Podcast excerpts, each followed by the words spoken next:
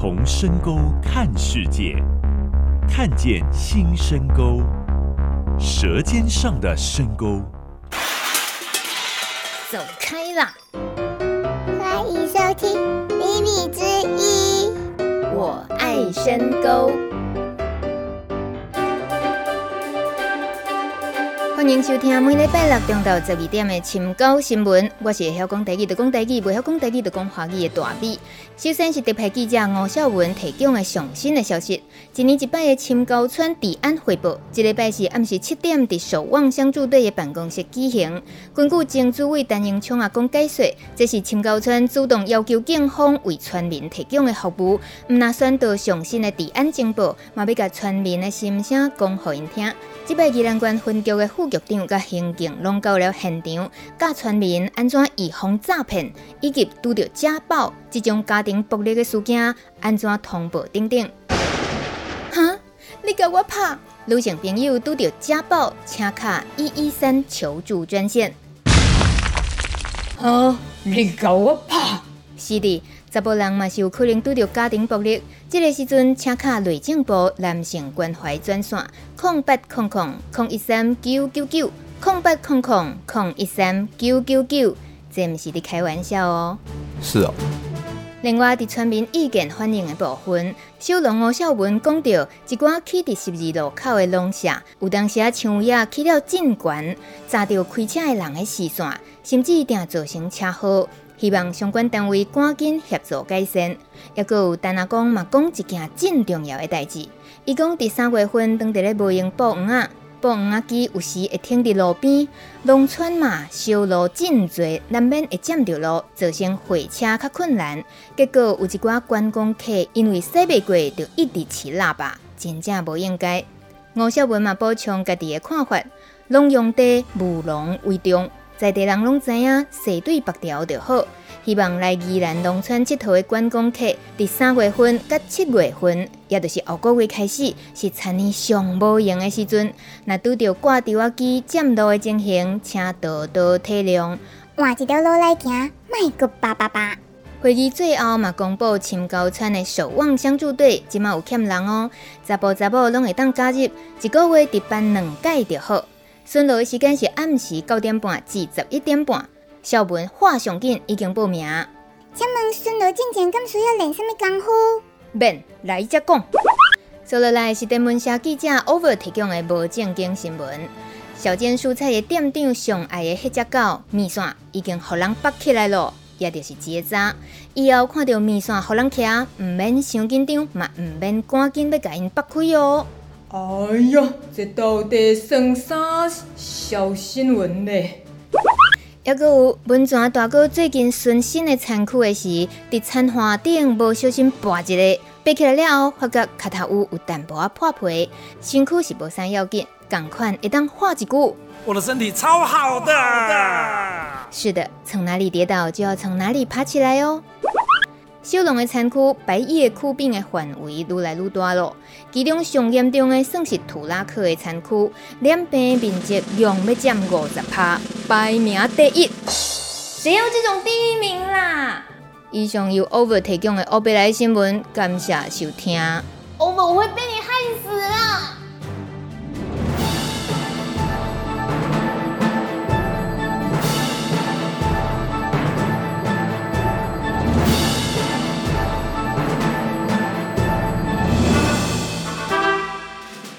好的，新闻过后，回到今天的节目主题。今天到深沟村和我们聊天的是农田里的科学计划的主角之一林芳怡，但事实上芳怡也是住在深沟村，呃，她也是深沟村的小农，所以呢，照我们的规矩，以快问快答的方式来认识她。快问快答。啊，我是林芳怡，乌龙第三年，种的是水稻，大概快两甲。请问你最喜欢夏天的时候看到哪一种生物？福寿螺吧？为什么？因为他们还蛮有趣的啊，可是他会吃你的秧苗哎。呃，只有刚插秧的时候啊，所以插秧的时候遇到福寿螺也还是高兴的。没有，那时候就很痛恨他们。好，那请问你在田里工作的时候最怕遇到什么？嗯，小孩吧。在在田里工作为什么会遇到小孩？因为我们家有一个呃大概两三岁的小孩，那我们一定要带他去。那只要他一去，呃，那你就不用做事情。为什么他会做什么事？就是他其实很喜欢下田，可是我们必须还是要跟着他。对，所以就当他左右护法。对，没有错。那他会把田里的状况搞得很糟吗？其实也还好啦，只是他可能一下子会扑街啊，然后干嘛的。所以你们应该不会轻易带他下田，对不对？其实会啦，会啦。所以就是甜蜜的负荷。哦，那请问可以在田里尿尿吗？可以啊，为什么不行？为什么可以？为什么不行？嗯，这给稻子养分啊。哦，而且这不是那个身为农夫必须要具有的特质吗？那是男的农夫吧？女生也行吗？可以啊，用雨伞遮一下就可以啦。而且你问问我们家某某，他就是直接脱裤子的。对，那是因为那是一个一两岁的小孩。那请问方怡小姐，您自己也在田里尿尿过吗？有啊。那也是用伞遮吗？对呀、啊，或躲起来就可以啦。哦，原来可以这样啊！对、啊、不然你看，你填每个地方又不一定有厕所，那怎么办？对，这也是我一直纳闷的事。但我相信有些人答案是说不行，因为可能好就像我，你可以问看看，现在有谁说不行吗？可是总是怕会被看到、欸，哎，嗯，被看到也不会怎么样吧？嗯，是吗？我而且你看，有时候稻子就很很高啊，根本看不到吧？那如果刚开始插秧的时候，秧苗还很小呢？那就躲一下，就遮一下吧。哇，好豁达哦！请问这一位在美国读完博士回来的林博士，您从以前就这么样豁达，可以在？哦，对，其实我们在野外做调查，有时候去山上，你可能就一待就一个礼拜。像我有一次去北极是待两个月，那没有厕所啊，怎么办？你去过北极两个月？对啊，然后我就没有洗澡两个月这样。哦，所以都在雪地里面就地掩埋大小便这样子。呃，其实呃，我们在北极状况比较特别，因为我们不希望留下人类的足迹，所以我们其实会收集起来带走的。两个月收集了所有的大小便带走，对，哇塞，对，不然其实可能会还是担心说那个会造成一些影响。哦，好，那接下来请问农民食堂哪一个厨师你最喜欢？啊、呃，那个文昌，为什么？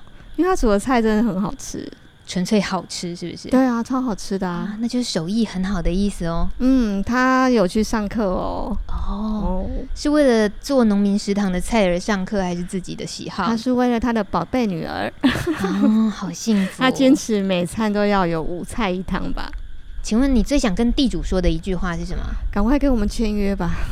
又到了签约期了，是不是？嗯，没有啊，其实就是啊、呃，现在要签约其实有点困难，大部分都会是口头契约。那我们其实一时希望说能有一个比较稳定的保障。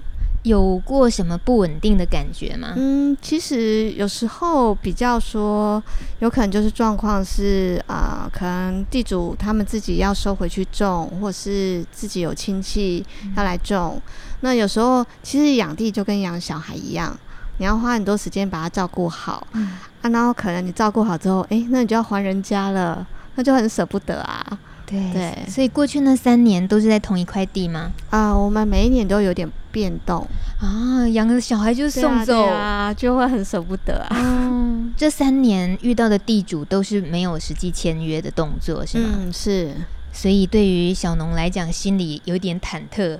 会啊，因为你就会想说啊，那我好，就是因为你每天都去巡田水，那你可能会做一些土壤的改善，嗯、那就是把整个水利工程做得还不错，那也比较了解说这块地的特性，因为每个小孩子的特性不一样嘛。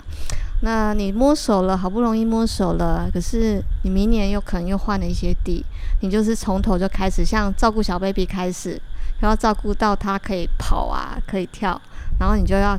明年又换了一块，嗯、那其实对农夫来讲，第一个是情感上会舍不得嘛，第二个是你就是要再从头摸索起，嗯、其实适应新的一块田，彼此适应这样子、嗯。可是，在每一次跟新的地主要合作那块田区的时候，你们都会提出希望签约，可是地主都不愿意，是吗？嗯，其实像我们在深沟这边的地，大部分是有一点算是大家没有。会讲开说要签契约啦，因为有点算是有点默契，因为这是之前那个政策上的一些啊，就是跟着有其田，还有三七五减租的阴影。嗯，因为如果说地主，你如果佃农，佃农就是有签契约的嘛，确定，嗯、那他们其实很担心说地主的田之后会被佃农给拿走。嗯，所以基本上资本的契约他们会比较担心这件事情。哦、地主有这个阴影啊？是啊，是啊。嗯哼嗯。但在深沟村小农过来呃租地种田，已经是好多年下来，尤其是赖青松大哥，他十二年前开始，所以那种信任感，相信是都有了啦，对不对？是，我觉得人之间的信任感是有的。嗯、那这个不信任感，应该是地主跟政府之间，哦、因为是法令的问题。对。所以小农只是夹心饼也无能为力，就对了。啊、呃，会比较困难这样子。嗯、嘿，但是小农的心声是觉得还是签一下，对自己比较有保障。嗯、对，而且就是那会让你有一个农民的身份哦，有农民的身份，所以是农保的意思。可以加农保、呃、是这样吗？应该是，反正就是说你，因为你有黑纸白字的契约嘛，嗯，所以你就很确定你是一个佃农，然后你有一个务农的事实。嗯，那基本上，例如说在申请一些啊、呃、政府的补助上，他们都还是希望你是有一个呃租地租赁的契约，实质的证明你的务农身份就对了。对那这倒是很奇怪了，堂堂一个台大。动物学研究所硕士，到美国维吉尼亚州修读了野生动物保育博士毕业，专长是鸟类和栖地研究。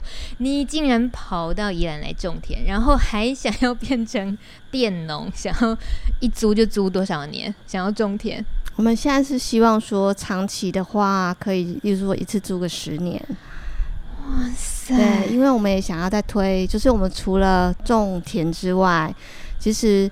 呃，我们有点算是半农半 X，那这个 X 其实就是科学家，嗯，嘿，然后我们想要在就是农田里面推行一些友善农业的科学计划，用自己的专长科学的部分，而且你一直用我们，当然就是指跟另一半意涵。呃，陈义汉先生，中山大学生物系毕业，美国 对对对生物学硕士，那个学校我念不出来。然后一样，就是这两个在美国恋爱、结婚、生子，然后他还不会走路，才几个月就跟你们到了就被我们抓过来了。几个月的时候，呃，大概是好像是七八个月吧。嗯哼，我记得他来这边的时候还不会走路。所以你是说他现在有三岁半，三三岁半，所以差不多第三年哦。所以对，看着 Momo 有多大，就知道方怡和易汉来深沟村多久了。而且大家等于都看着 Momo 长大，是啊。然后每个人都很乐于把自己当成人肉游乐器材给 Momo 玩。大家或许觉得啊，小孩在农村长大，好像能玩的东西不多，玩具不多。没有，你是不是也很高兴小孩在农村长大？对啊，其实我觉得第一个是那个小农的社群嘛，那而且深沟就这么多怪咖。所以他以后应该会有多远的那种视野吧？真的，就是这个怪叔叔教了什么，那个怪阿姨、姐姐、哥哥也可以教一个不同的东西，这样子。那我们还是。今天希望回归方怡的老本行，在你从事科学研究的这个部分，从去年开始吧，就最如火如荼，然后一系列的研究，甚至于到后来，现在台湾各处的小农社群都会邀请你去分享，就是福寿螺计划。对，那这个福寿螺计划，其实呃，大米也觉得特别邀请方怡用上节目聊的方式，嗯、我觉得这样子的分享对很多人来讲应该会更方便，而且是也算是一个不错的记录。所以希望今天开始，我们可以不定期的邀请芳仪，把她的正在进行的每一个系列的计划。分级的，然后比较有系统式的帮我们整理一下。那之后大家如果想复习，其实点一下节目，点开就能够听。那我们今天先从就从福寿螺，你最爱的生物福寿螺开始。我们到底要怎么样很粗浅的？我就我要怎么样认识这个呃 这个卵 或这个 昆这个生物福寿螺？其实福寿螺，你只要去农村。问，应该没有人不知道福寿螺。对，那是心里的痛，不是？对，因为其实福寿螺大家可能都有听过，说它是外来种。所谓的外来种，也就是说，它以前其实不住在台湾的。嗯，像啊、呃，台湾的福寿螺其实是从南美洲，例如说阿根廷、巴西那边引进来的，大概是在一九八零年左右。嘿，因为那时候大家觉得它看起来好像肉很多，那所以就有生意人觉得说，诶，那我就把它引进台湾来养，那之后可能可以做成螺肉罐头，可以赚一大笔钱。可是后来没想到说，诶、它的口感不是很好，市场不好，所以大家就开始就算是弃养啦，就是不就是不再养它啊。可是那福寿螺呢，其实它在南美洲的时候，它最喜欢住的环境就是那种有植被的那种湿地，有点湿湿的那种环境。那它来台湾之后，当然就很 happy 呀、啊，因为台湾的水稻田。其实就很像他以前故乡的的栖地，嗯哼，所以他就很快就适应适应大大的适应，对 对，所以啊，呃、还繁衍超快，繁衍超快的，因为像啊、呃、那时候就有一些研究有做他的一些生活史，像他，您大家应该都有印象，说在田边会看到一些粉红色的软块嘛。光一个软块里面大概就有两百到三百颗的蛋啊！卵里面还有蛋，软块，所以软块是指的是一坨一坨嘛，对不对？哦，原来那一小坨里面有两三百个蛋啊！对，好恶心啊！所以大家如果要看那个软块啊，可以上我们的那个农田里的科学计划粉丝页，我们有拍了一些影片，这样子。嗯嗯，在深沟小农里面，还有人用那个缩时摄影拍福寿螺产卵的画面，对，还有孵化，真是怎么恶心，怎么分享，怎么记录就对了。所以你可以知道说，它生殖力很强，然后又加上说，诶，他觉得在这边适应的还不错嘛，所以它数量很快就变非常的多。那东西一变多，就麻烦就来了。嗯，因为嗯，它其实很喜欢吃一些新鲜的植物的东西，嫩嫩叶的。其实很很少动物喜欢吃老的吧？哎，对耶，只有朋友是老的好，其他都没什么。都是嫩的好。对，所以它最麻烦是危害最大，其实是在大概像宜兰是一起到做。所以大概是二三月的时候会插秧，嗯，然后那时候你知道秧苗是看起来又嫩又多汁啊，是，对，然后他们那时候就会统统从土里面跑出来，然后大吃特吃。可是他在吃那些嫩芽，呃，叫嫩芽吗？嫩秧苗，嫩秧苗。对，我也听说，连那种茭白笋，其实其实其他农作物只要是刚发芽嫩叶的时候，它都会吃，所以。福寿螺对于台湾来讲，就是你刚刚说引进来台湾之后，它这个品种几乎就在台湾泛滥成灾，尤其是农业的部分。是，嗯，所以大家对于想要呃去铲除它，几乎就是都是在那个立场了，好像已经吃的部分已经放弃了，是已经放弃了，就是只想要把它就是除尽。是因为它从例如说一九八二年有第一个例子，就是它会造成农业危害。所以算一算，到现在大概三十五年了。那其实它每年大概就会造成呃好几亿的农业损失，在台湾吗？是针对光在台湾而已。哇，嘿，那它其实在整个东南亚都是同样的问题。嗯，因为我们都是种水稻田，所以你的农田里的科学计划针对福寿螺的部分。一开始其实要教大家认清它的一些习性，它出没的习惯啊、饮食什么的，然后才好下手去解决它。是，是我们其实为什么会针对福寿螺呢？当然，第一方面是它也是我们种田面对到的第一个难题。嗯，那我们其实来种田的时候有一个理念，就是说我们想要用一个友善环境的方法来耕种。啊，就是希望能够种出无毒的粮食，那同时也是保护整个环境。那现在确实福寿螺现在，因为它是一个很大的问题，那蛮多农夫其实在做防治方面都是用药剂去毒杀它。那例如说像耐克罗，如果你农药的名字吗？对，耐克罗它是化学药剂。那像有机的农夫的话，就会用苦茶粕。嗯，哎，你可以想象一个是西药，一个是中药啦。因为 对，因为苦茶粕，对，苦茶粕是天然的，嗯，它是从那个茶科的植物的种子榨油之后剩下来的渣渣。哦，嘿，那它里面有像无患子那种皂素，就是你搓一搓会起泡泡的。嗯，那它是用那个东西皂素。它撒到水里面之后，会破坏呃福寿螺的鳃，嗯，然后让它没有办法呼吸，然后就窒窒息死掉。可是苦茶破一个最大的问题是，它不只针对福寿螺，水里面的其他生物像，像、呃、啊有一些台湾的原生螺类，像石田螺或者是虾，然后贝类、鱼都可能会。被就是波及到，嗯哼，所以我们一直觉得说，虽然苦茶粕它是有机农业允许使用的资材，可是我们并不觉得说它对环境是友善的，嗯，所以我们从去年就想说，那我们有没有办法在认识它的一些习性，摸清楚它的底细之后，找出一个方法？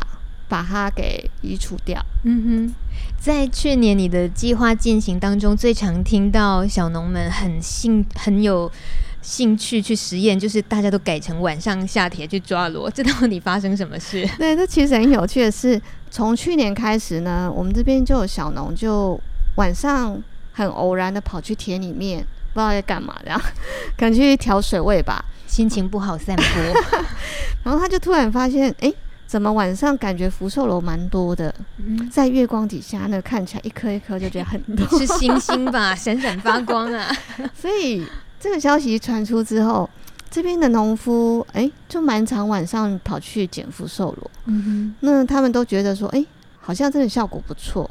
那捡到那个三更半夜，那结果就有那种就是啊、呃，老农夫啊，因为老农夫大部分都是早上去巡田水嘛。嗯他们就想说，你们这些新来从都市来的那个新新的小农是怎样？是夜猫子，所以都是晚上去巡田水，去抓福寿螺嘛。嗯，所以就会有一点点大家在讨论，有点争论这样子。嗯。那我们就觉得很有趣啊，就想说，哎，那我们就做一个小小的科学实验。嗯，那去看看说晚福寿螺到底是不是真的晚上出来？结果是啊。啊，是因为其实他们蛮比较喜欢呐、啊，也不是说完全，他们比较喜欢在晚上出来，所以呢，其实我们就去晚上去数福寿螺，然后白天也去数福寿螺，然后就发现说，哎，晚上真的平均来讲，福寿螺的数量是比较多的，嗯，大概会比白天多大概二十二十百分比，大概两成，两成，对。如果田区越大，那那个多出来的数量就更大。是啊，因为像我们有算过，我们田的福寿螺估计起来一分地，哎，那块大概只有零点八分而已，就有两万两千颗福寿螺，好多，跟天上的星星一样多。对，多两层的话，就多了多少？四五千只吧。哎，你两万多颗，你是指真的都要剪掉啊？嗯、真的都要把它？当然是不可能啦。嗯，可是我觉得那个只要数量控制在一一定的状态下，应该就 OK 了吧？这叫减害计划，对，就是减害而已啦。对啊。牛爸爸，慢走，慢慢走，欢迎收听阿贵收听。这是宜兰总会一阵老大人当地咧上广播课的现场。啊，大家好，我阿贵的。小弟有做山弟来为恁大家好，感谢您，谢谢。大家好，哦，我是你看阿花。讲到哈密瓜，一个比一个更较像主持人。我也个西瓜雨来拢种袂起来，爱较好天吼，啊，规工啊落一届，好食都爱有雨水。田内水啊，果啊都会大粒来会好食。先好食更甜啊，咱唔免甲人比啦。咱好食就好。都土在啊，原地就好啊啦。伫哈密瓜的故乡，总会的阿公阿嬷讲唔免跟人比，因为农产海产依然上盖赞。所以它的既然是夜猫子耶，但为什么这个生物的特性是怎么了？它为什么会是喜欢晚上出来？难道它也很怕热？可是宜兰的冬天，秧苗插秧春耕的时候还蛮冷的啊。它其实是这样，就说呃，以一年四季来讲，确实温度很重要。嗯，也就是说，呃，福寿螺比较适合在二十度到三十度左右的温度范围里面。嗯，它会出来觅食、交配、产卵。所以呢，在宜兰的话，你通常是二月底三月的时候，你就会看到气温回升，然后福寿就会从土里面偷偷跑出来，嗯，然后一直持续到大概啊、呃、去年大概我们测了一下，大概十月底，那气温就会降到二十度，他们就会躲到土里面去，然后度过那个寒冷的冬天，然后隔年三月又跑出来。真可怕！它原来还能够躲到土里去冬眠。是啊，是啊，而且很酷的是说，像日本也有福寿螺嘛。那日本其实比较北的地方很冷，已经算是温带了，所以他们冬天其实会降到零度以下。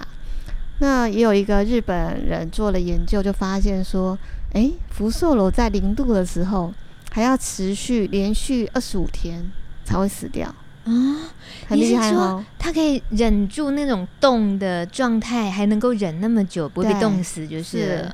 所以品种一样吗？跟台湾的？啊，哦，这 这真的很难对付的生物。对对，那这真的是因为福寿螺真的是一个很特别的生物，它在原来的南美洲，它所生存的那个纬度范围就很大，所以它可能可以跨越从热带温啊，热带亚热带。温带这样整个环境，哦嗯、所以它的适应性真的很强。嗯、那我们刚刚讲的是一年四季的状况嘛？如果以一天来看，就是一天二十四小时，嗯、它也有一个周期啊，出没的周期吗？对，什么意思啊？它其实就是白天的时候，其实相较晚上，它会比较多躲在土里面。白天的时候躲在土里面的时间多，对，然后晚上会比较常出来。所以就也是有一篇日本人的研究，我觉得他们真的很很有趣。日本人做研究很有趣，他就去看福寿螺，就是他可能观察它二十四小时，然后看它什么时候出来，什么时候进去土里面，他就得到结果是晚上九点到半夜三点是他的活动高峰期。有点像那个夜店开对对对开门九点对，然后三点就准备散场，就可以回去睡觉了。那白天的话，就是中午大中午的时候会比较少，可能那个时候你也知道，那个水温会比较高一点，大概也是早上九点到下午三点，这个可能夜咖都是在睡觉的时候。对呀、啊。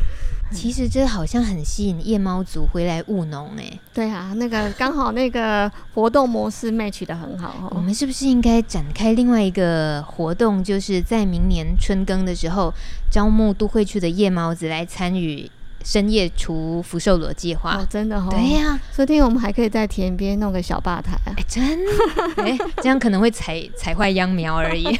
像我觉得福寿螺，我就会用一个字来形一个词，我就觉得。对农夫来讲，他可能一辈子处理了不知道多少颗福寿螺，可是对他来讲，可能还是很陌生、很熟悉的陌生人。好浪漫哦！你还给他一首歌，《最熟悉的陌生人》。其实从了解福寿螺的习性里面，几乎就可以决定了怎么样去解决它的方法。对，应该是说，我们想要找出的是第一个，当然是友善环境。第二个是有效率，嗯、这三个字很重要。嗯，因为农夫其实已经够辛苦了嘛，所以像例如说像福寿螺，我们知道它是夜猫子之后，那我们当然要防治它最有效率的时间点，当然是晚上嘛。嗯，可是很头痛啊，它是夜咖啊，嗯，晚上九点到半夜三点，真的夜店正嗨呢。可是人要休息啊，对，人要休息。所以我们后来才会就是想出是用陷阱搭配诱饵，然后我们可能例如说黄昏放下去，然后就让它过一个晚上，嗯，然后隔天早上再把它清，就是再回收，这样可能就可以让晚上出来开趴的福寿螺就把它抓起来，自然而然的掉入陷阱，这样子。对，哎，所以设那个陷阱。明堂大不大，就是该怎么设计，然后该怎么摆那些，经过你们的测试，其实你们也都等等于在教大家弄好了，对不对？对对对，其实我们有针对像你讲的怎么放，什么时候放，那要放什么东西，这些有做过一些测试。那确实也是，我们之后会陆陆续续来跟大家介绍说怎么样做。嗯哼，所以今天最重要的是先了解它的习性。是一个是它是夜猫子，大家彻底的认识它了。原来它都是晚上开趴，大家最高兴。呃，我说的大家是福寿螺们哦。好，除了夜猫子之外，其实还有关于它出没的温度。刚刚有聊到，像是你说，诶。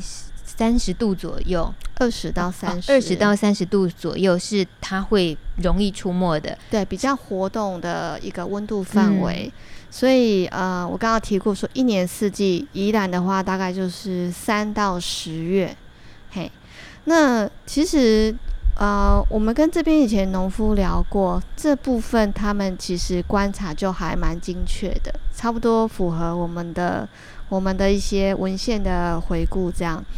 那不过像今年啊，就发生了一件我们觉得没有办法预期的事情。什么事？就是不知道大家记不记得，今年大概从一月底开始，有所谓的霸王寒流来。对对。然后整个气温下降。下雪了。对，下雪。然后深沟这边我记得是到十度以下。然后之后呢，气温回升，然后又降下来，这样一直不断重复到三月底。那农夫就有点担心，因为好像没有看到福寿螺出来，嗯，所以有两个反应。第一个，大家就很高兴，他应该死掉了吧？嗯哼。那可是我刚刚讲的零度才有要还要一个月嘛？对啊。对，所以他们是白高兴。然后第二个就是说啊，我的田区福寿螺真少，太好了。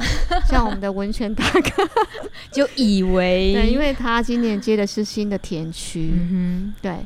然后后来发现那个之后就全部都跑出来，而且他真是祸不单行，他最近遇到的问题是倒飞丝，哎，所以我们就很好奇说，那有没有再精确一点？例如说二十度到三十度它会出来，那它有没有一个跟出现的比例跟温度有没有一个科学上的一个关系可以去解释它？嗯。所以，我们其实就今年春天在小间蔬菜这边就摆了几个箱子，那我们就把一些固定的，例如说一个箱子放三十颗福寿螺进去，那我们就连续观察了两个月，所以那整个温度是从十度到三十五度。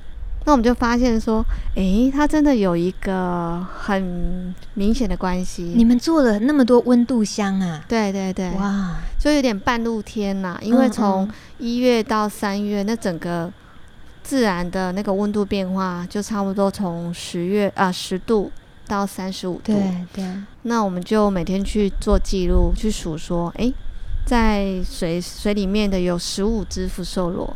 所以就代表说有十五只福寿螺躲到土里面去，uh huh. 嗯，所以我们就做了一下，就发现哎，很有趣哦，它真的是温度在温度越高的话，出来的数量越多。例如说在三十度的时候，大概有七八层都跑出来，哦，对，然后二十度的时候大概有五层，嗯哼，那十度的时候大概只有一层，随着温度递减。啊，出没的出没的数量，可是呢，过了三十五度之后，他们又都不出来了。哇，三十度是个很重要的决胜点，三十五，三十五，因为太热了，跟人的感受好接近呢、哦。对啊，其实我觉得。呃，生物其实跟人有些状况也还蛮相似的。嗯，太热你会躲在什么冷气房？对呀、啊，然后呃又太冷的话也觉得懒得动。对，所以那种很舒适的二十度、三十度的时候就，就哎啾啾，该出来觅食喽，是，就都一窝蜂出来了。所以这该不会这个温度计又让你们想到发明什么东西吧？有啊，我们那时候就在想说。现在农夫都不确定，说我今天到底要不要出去捡福寿螺嘛？那我们就利用这一个，我们得出来这个结果，我们跟深沟这边的那个 Maker 先生陈信言，哇，我们就要合作做一个福寿螺警示灯。嗯哼，它就是有点像红绿灯的概念。例如说啊、因为信盐有用一个气象盒子，对，它可以测温度。对，那我它测到温度之后，就可以马上换算成，哎、欸，现在福寿楼有多多少层会跑出来？嗯例如说五十层，我们就觉得嗯红黄色警戒这样。嗯哼。啊，如果七八层，就说嗯红色警戒，你要赶快去处理它，就是要送急救的意思，赶快去救你的田的意思。对对对，好酷哦。所以你以后可能经过那个小间蔬菜这边，就会看到一个很大的红绿灯啊，嗯、或者什么。所以你就可以根据这个来决定，嗯，我现在应该赶快去处理一下扶手。没有，从来没有人想过这件事情吧？对啊，而且这个红绿灯，我们开车的那种开车的人直觉，红灯的时候就是会有一种警觉，会停下来想一下。所以你说，大家遇到黄灯的时候是那种犹豫，我到底该不该冲？对、啊、不对？不对，都通常都不应该冲。比如说今天有吃饭有饭局，你就会想说，嗯，黄色警戒还可以再等一下吧，嗯、对不对？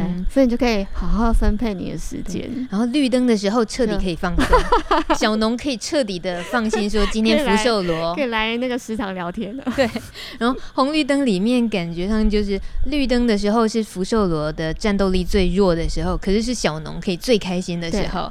哎，这是还蛮符合人性的设计哦，就大家都希望是看到绿灯嘛。对啊，因为你而且你你总不希望说你每天就去田里，可是今天福寿螺可能因为气温的关系不太出来，嗯，所以你的效率就比较差嘛，嗯、对不对？那同样五个小时，你在红色警戒区的时候，你抓到的福寿螺就越多。哇，这个东西太管用了！它什么时候要启用啊？那嗯，应该这几个月会完成它吧。真的，或甚至于它应该可以变成一个手机的通报系统。对啊，或者是我们把它量产啊，做成 APP。对，然后再请大米帮我们广告一下。啊、必须的，必须的。我 我很希望当个那个嗯、呃，解决福寿螺的红绿灯的广播站，解决福寿螺。其实你以你生物学家的角色，你听到解决一个生物，是不是心里还是有些？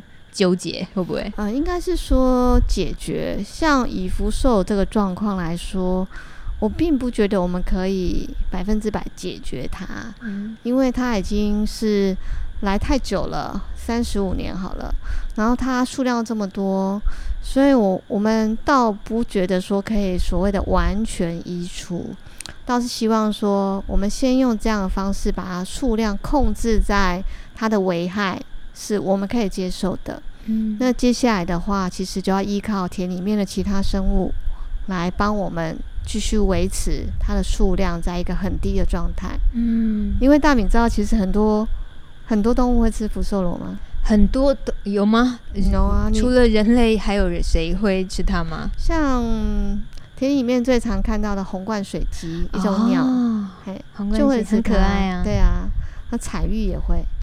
彩玉是宝贝，对，甚至说你听起来会起鸡皮疙瘩的水蛭，水水质这东西人人都怕，因为会钻进身体里吸你的血。可是你知道吗？水田里面的水质都不会吸人的血，特别是水田里面的水质不会吸血吗？啊、因为作为一个农夫，他要吸谁的血？他们都会饿死，他自己本身会失血而死。对，水质如果吸血的话，是这样啊。所以水质对于农民来讲是益虫啊、呃，应该说水田里面的水质、哦，水田里面的水蛭有两三种，其实是吃螺的。嗯、那有一种其实是吃一些啊、呃、水生的一些生物。嗯哼，对，所以你下次去看到水质，不要尖叫的。所以在你夏田刚刚节目一开始问的，你最怕哪一种生物？其实你几乎没有，因为你几乎看透他们的每一个的天性啊。我觉得都还好啊啊，真的好淡定啊。今天的那一些，今天的有一些那个呃，这个呃，今天对于福寿螺的大致上它习性的了解，先那个透露到这边，嗯、然后。之后呢，我们还会录怎么样用这个 DIY 的方式啦，然后自己自制陷阱，或到底怎么样可以真正有效率的减福寿螺、除福寿螺。可是这个方怡，我们这一集算起来也录得非常坎坷的，嗯、因为总经历了一些很坎坷的过程，所以大米觉得我要好好弥补一下方怡为这一集的出这么样的奉献，所以我想留一点点广告时间。你你大概也没有想过说要帮自己的田卖米，对不对？你就只想要拿来做实验，因为卖米是那个我先生的事情，你帮他一下嘛。你的米有取名字吗？有，我们的米叫做友善米。就是友善耕作的友善米、啊。对哦，你们这样商标很大，这样好吗？我们先赶快抢啦啊！好，嗯、那我们现在进入那个工商服务的时间。工商服务。哇，惨了，我从来没卖过米耶。其实我们的米是不用农药，也不用化肥，不用除草剂跟杀螺剂。甚至苦茶粕，我们想要用一个友善人体跟友善环境的方式去种出这些米来，然后跟大家分享。就这样哦，对，也不去强调口感啊，或者是包装有什么花俏特别啦，或者寄送的过程有没有附上 Momo 一个微笑，这都没有，是不是？哎、欸，对耶，大明因为 Momo 已经变成我们家的那个吸睛的那个小童星，超级代言人啊！你要一定要附上他一个大头照，然后哎、欸、一个啾咪一个飞吻，那个米呢马上一斤再加十块。因为这对父母太不务正业了，你们都没看到那个 Momo 每天都这样脏兮兮的。好了，不过他是因为玩的很开心，所以脏兮兮的。谢谢芳仪，谢谢大米，谢谢。本节目没有固定形式，没有固定来宾，但是每周六中午十二点固定播出。网络收听品质有好有坏，收听时请详阅操作说明书。